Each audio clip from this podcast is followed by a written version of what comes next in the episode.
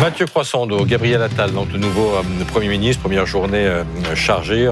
On va y revenir euh, tout à l'heure. Désormais, les consultations vont, commencer, les discussions avec notamment le président de la République pour la constitution du nouveau gouvernement. Tout le monde compare Gabriel Attal au parcours d'Emmanuel Macron, mais vous, vous pensez à quelqu'un d'autre? Oui, Regardez, parce qu'on a eu un premier aperçu hier, quelques heures après sa nomination, le nouveau Premier ministre a effectué son premier déplacement.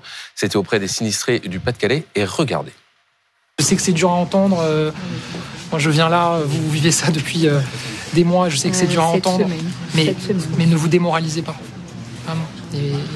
vous êtes l'incarnation de cette France euh, qui travaille, laborieuse, qui se lève tôt le matin pour accueillir des clients, pour faire vivre tout un village. Oui, tout à fait. Vous ne baisserez pas les bras. Ça se sent. Voilà, un homme politique sur le terrain, quelques heures après sa nomination, au contact en lit, qui dit la France, qui se lève tôt. Ça vous rappelle quelqu'un? Nicolas Sarkozy. Et Nicolas Sarkozy. Alors c'est le paradoxe, Gabriel Attal. Hein. C'est un macroniste modèle, dont le modèle n'est plus forcément Emmanuel Macron, mais hier c'était plutôt euh, Nicolas Sarkozy. Alors je vous l'accorde, en moins nerveux sur la forme que l'ancien président. Vous voulez que je vous débarrasse de toutes ces Mais sur le fond, hier, sur le fond toujours.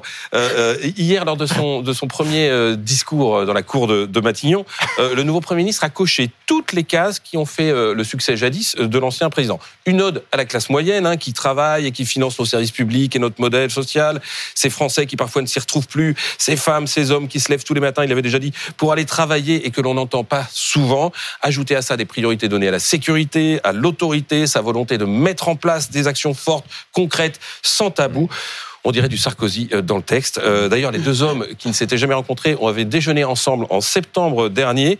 Euh, ça s'était très bien passé. L'ancien président avait donné à Gabriel Attal un, conseil sur son avenir politique. Mmh. S'il y a un trou de souris, il faut y aller à mort. Mmh. Eh ben, un ah bah, conseil visiblement suivi des faits. Mais il n'est pas censé venir de la gauche, Gabriel Attal Si, il venait de la gauche dans sa jeunesse. Mais vous connaissez le, proverbe de Jean d'Ormesson. Hein à 20 ans, si on n'a pas de cœur, si on si on n'a pas le cœur à gauche, c'est qu'on n'a pas de cœur. À 40 ans, si on a toujours le cœur à gauche, c'est qu'on n'a pas de tête. Eh Gabriel Attal n'a pas 40 ans, mais sa tête lui dit que c'est à droite que ça se passe. Euh, lors de son passage au ministère de l'Éducation, euh, il n'avait pas hésité à prendre euh, des mesures, des décisions qui avaient été plébiscitées par l'électorat LR et même RN. Vous vous souvenez sur la Baïa, sur le redoublement, sur le port de l'uniforme.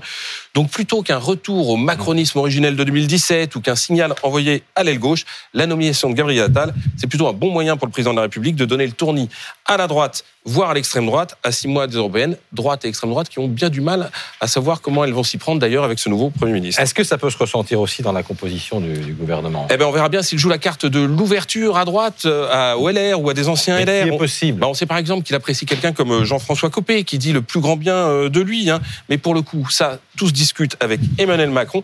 Tiens, on connaît depuis hier soir le nom du directeur de cabinet que lui a dégoté l'Élysée.